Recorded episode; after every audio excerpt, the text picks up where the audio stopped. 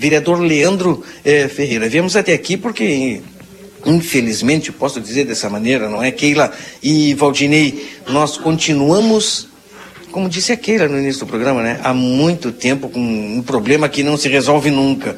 Quando a gente pensa que está tudo legal, infelizmente acontece mais algum entrave, algum problema no transporte rural, transporte escolar, escolar rural.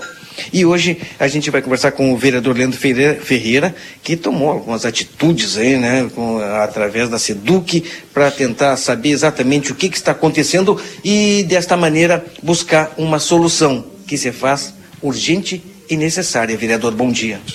Bom dia, Marcelinho, Keila, Valdinei, toda a equipe do jornal aí, do RSC, Jornal da Manhã.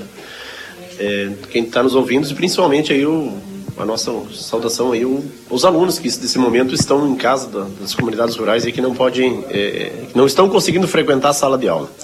Eu escutei antes a, a, a, fala da a fala da da Keila, a, a, a fala da Keila sobre a questão da, da todos esses anos, que todo ano é manchete do transporte escolar rural, todos os anos é manchete, nós temos essa também concordância com isso e, e eu te digo sincero assim, que eu gostaria que esse ano Achei que nós não iríamos estar aqui discutindo esse assunto, iríamos estar pois é. discutindo é. melhoria para as escolas do Estado. Inclusive, por sinal, a gente quer retomar, aproveita, deixa aqui, o diretor-geral da SEDUC estará conosco hoje, o professor Paulo Burman, ex-reitor da UFSM, é o diretor da SEDUC, diretor-geral da SEDUC. É quem, depois do secretário de, de Educação, é quem tem aí a, a, os atribuições para tratar desses assuntos e resolver, né?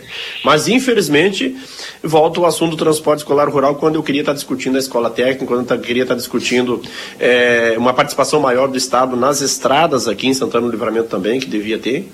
O que vai, é, nesse momento, o diretor-geral da SEDUC vai já estão construindo com ele, o chamei imediatamente quando a gente soube disso, conversando também com a professora Ana Alice, aqui, da coordenadora da 19 CRE. A alegação é que as empresas de ônibus entregaram as prestações de contas só na metade de abril. A SEDUC é, alega que isso está dentro do prazo. As empresas alegam que não receberam nada ainda em 2023. Entre essa briga do Mário e o Rochedo, os alunos são o marisco aí, esses que estão sofrendo e estão sem aula de novo. Eu, sinceramente, não queria, mesmo que isso fosse pauta de jornal, e não queria eu estar aqui sendo cobrado da comunidade, e nós estamos para isso, mas não para esse assunto do transporte escolar rural. Essa função do rompimento do PEAT, eh, do Estado e o município, tem trazido sequelas, mas antes também com o PEAT, também paralisava-se as linhas de ônibus também. Também paralisava. Não foi diferente. Nós tivemos quanto tempo? A alegação do município era que o Estado não estava passando, estava passando muito pouco, os valores não são de acordo. E continua. É um escândalo, é uma situação muito calamitosa. Inclusive, eu ontem conversei com o Yuri, daqui a pouco acho que vai ser possível também aí o, a, o grupo é, fazer uma, uma, uma, comunicação lá na reunião às 13 horas. Eu convidei aqui Comissão de Infraestrutura e Comissão de, de Educação da Câmara, que esses a gente tem, a gente, a gente quer que a Comissão de Educação esteja à frente desse processo. E, iríamos fazer na, na Câmara de Vereadores. Vamos reunir com o vice-prefeito no mesmo horário, das 13 horas lá no gabinete do vice-prefeito. Alguns diretores de escola e alguns pais vão estar junto. E eles têm que mesmo, estão preocupados. E esperamos de imediato aí que diga assim, ó, vamos voltar a semana que vem ao transporte e que durante o ano nós não volte com essa pauta mais. Vamos conversar outras coisas, olhar para frente e andar para frente, porque do jeito que está e continua e realmente vai fazer quase uma década que eu também acompanho isso e eu não queria que isso tivesse acontecido. Mas sempre teve o nosso empenho, teve a Marcelo. nossa dedicação e fomos atrás quando foi possível fazer alguma coisa. E assim vai ser. Tomara que a gente resolva isso de uma vez. Baldinei? Deixa eu só perguntar para o vereador Leandro, né? Onde é que entra o executivo aí? Não estou fazendo a defesa de A e de B, né? Porque até conversei agora com o vice-prefeito Evandro Gutebir, a possibilidade do governo eh, municipal voltar a conveniar com o Estado? Uma pergunta. Segundo, né? O tem problema. Qual é que é a pauta, prefeito? Por que, que o senhor vai receber? O governo do estado procurou a prefeitura ou foi através do vereador que vai fazer esse link governo do estado e prefeitura? Porque nesse momento a responsabilidade toda do pagamento das empresas e que não foi feito é do governo do estado. E essa situação hoje das linhas escolares aqui do, eh, das escolas estadual é responsabilidade do Estado. Com o rompimento do PEAT, o Programa Estadual de Apoio ao Transporte Escolar, eh, o Estado passava valores para o município e o município licitava as empresas de ônibus e com isso é, ficava a gestão e a, a, licitação, a competência, a relação empresas e, e, e educação aqui com o município.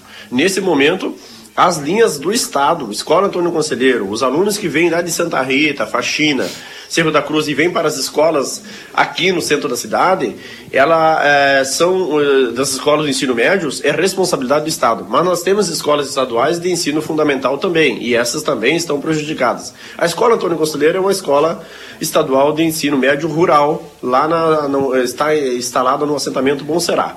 Então, inclusive nós defendemos há um tempo para cá uma escola de ensino médio na região da Faxina.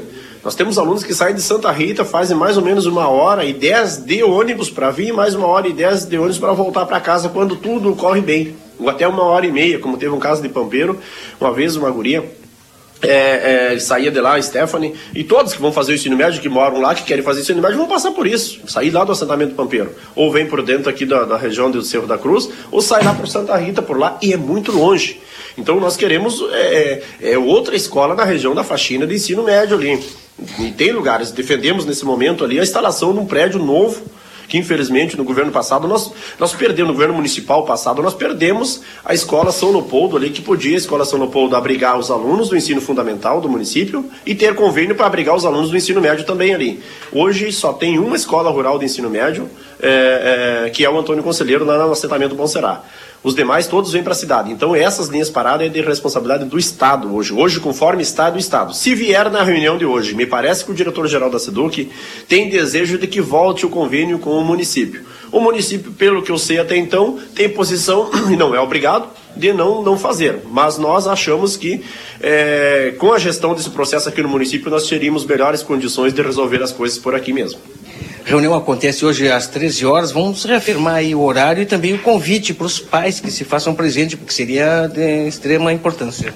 Com certeza isso ajuda e sinaliza aí a preocupação da, da comunidade dos alunos, dos pais, imagina, observações foram feitas aqui na fala aí da, da Keila.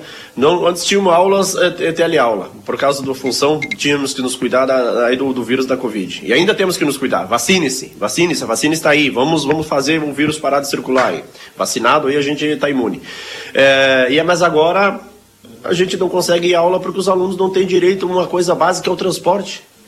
É o transporte. 13 horas na sala, no gabinete, lá na prefeitura, no gabinete do vice-prefeito, que parece que esse está em prefeito em exercício hoje, por alguns impedimentos de ordem de saúde, de familiar aí da prefeita, mas o vice-prefeito é quem também tem muito acompanhamento, foi vereador comigo e enfrentou isso também aqui na Câmara nos tempos que ele foi vereador. Então ele, prefeito, hoje, também espero que o município também apresente algumas alternativas para a gente resolver de uma vez esse assunto e volte na semana que vem ao transporte dos alunos do ensino médio rural. Obrigado, vereador. A reunião hoje acontece, portanto, com o diretor da Secretaria de Educação do Estado aqui em Santana do Livramento, vereador. Uma parte, para encerrar e também agradecer aqui, é que nós vamos voltar hoje com o diretor-geral da SEDUC, a nossa pauta, Valdinei, que foi, quando trabalhou comigo aqui, me ajudou muito nisso. Nós pautamos aqui o assunto da Escola Técnica Agrícola.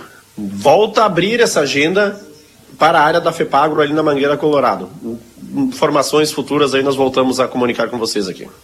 Mais uma notícia importante e a gente vai estar acompanhando de perto a reunião e também esse fato aí da Escola Técnica. Valdinei e Keila com vocês no estúdio.